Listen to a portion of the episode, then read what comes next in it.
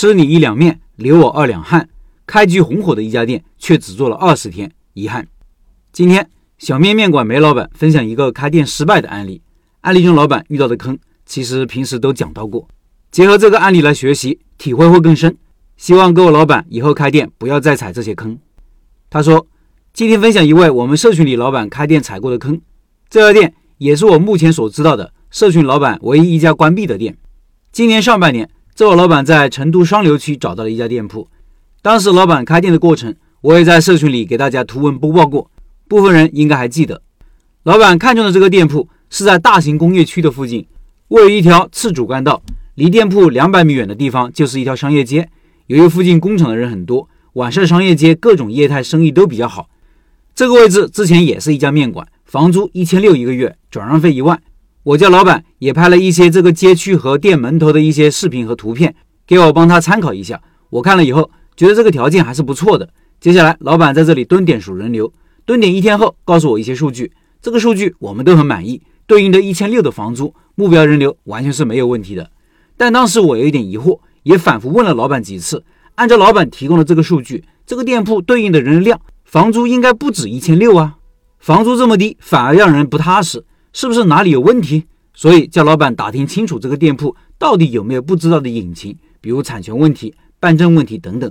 老板说，现在这里也是一家面馆，经营没问题呀。他也问过附近的几个店铺，也没发现什么问题。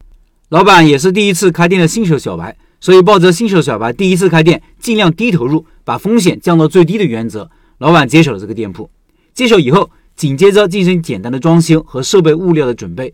在摆放厨房设备的时候，发现第一个大问题：厨房面积太小，大概只有四平方，勉强放下厨房设备以后，非常的拥挤，人在里面走动都很困难。最要命的是，厨房又没有窗户，墙上也无法开孔，无法通风散热。只要灶炉一开，厨房里面的温度会立马非常高，非常的闷热，站在里面都非常的难受，更别说长时间工作了。油烟机功率又太小，大部分油烟无法排出。营业的时候，厨房里的油烟甚至会溢出来，呛到堂食区的客人。而之前的老板为了省事省钱，把排烟管道的出口做在了门头招牌里面，导致招牌腐蚀严重，存在严重的安全隐患。厨房用的是燃气灶，过度的拥挤和高温很不安全，这样的厨房肯定不能用，所以没办法，只能把厨房搬到堂食区门口来。本来外面的堂食区面积就小，只有二十二平方。厨房搬到外面来以后，用餐区只能摆下两三张桌子。好在这个地方外面可以外摆，外摆的四张桌子是没问题的。在产品打磨的过程中，又发现了第二个坑：厨房下水道有问题。期间下水道还堵过一次，这个问题也是非常致命的。在当时开业的时候，我和两个师兄妹去他店里帮忙，同时也是为了给两位师兄妹一次锻炼的机会。在我们的帮助下，产品还是没问题的。试营业当天只准备了四十斤面。一个上午就卖完了，顾客满意度还是挺高的。试营业第二天卖了五十斤面，试营业第三天甚至卖到六十斤面。正式开业后能保持在每天四十斤面以上，对应投资一共才四万多的店铺，这个成绩已经相当满意了。当时我们社群里几位成都的老板还专门过来打卡。然而开业不久，发现了第三个问题。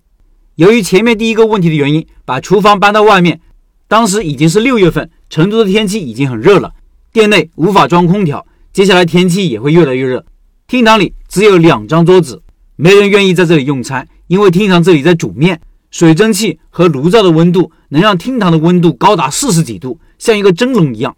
外面的气温也是越来越高，愿意在外摆区用餐的顾客也是越来越少，顾客经常抱怨太热，有人说吃你一两面，流我二两汗。紧跟着发现第四个问题，一个更巨大的坑，因为他们这一片区域全是自建房，也就是我们所说的小产权房。小产权房以前是可以办营业执照的，包括上一家面馆也能办到营业执照。但是老板不知道，今年上半年湖南出现了一起自建房倒塌的事件，可能大部分老板在媒体上也听说过。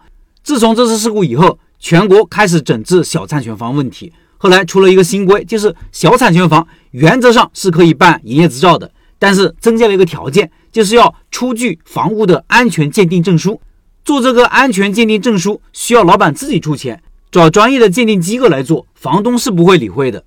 老板专程去了解这个费用还不低，这个时候老板就很犹豫不决了，到底做还是不做呢？做鉴定能办营业执照，但是需要花很大一笔费用，并且这个店铺的硬伤太多，每一个问题几乎都是无解的。如果不做，办不了营业执照，店继续下去就是违法行为。后来我跟老板建议，你还是放弃这里吧。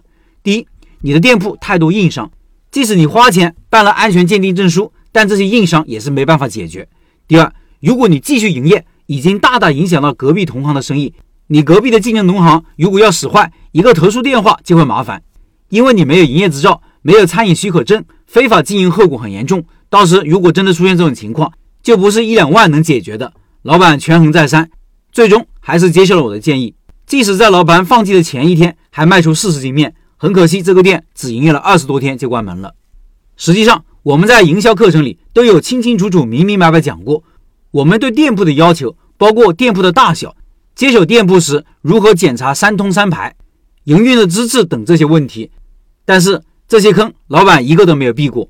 这次教训对老板来说是非常深刻的。为此，我还专门叫老板复盘了一下这次的惨痛教训，包括上面的一些具体情况。都是老板亲自帮我写的。下面这个截图是老板自己的总结，写的非常的详细。听音频的老板可以到开店笔记的公众号查找对应文章，看这些图片。要租店铺的老板都应该看看，因为内容很细很多，我就不读了。现在老板又开始第二次创业之旅，新的店铺基本已经确定。祝老板第二次创业开店成功。以上是梅老板的分享。十一月份的拜师学习项目就是小面，对学习小面感兴趣的老板可以扫码进入微信群。和梅老板直接交流，音频下方有二维码。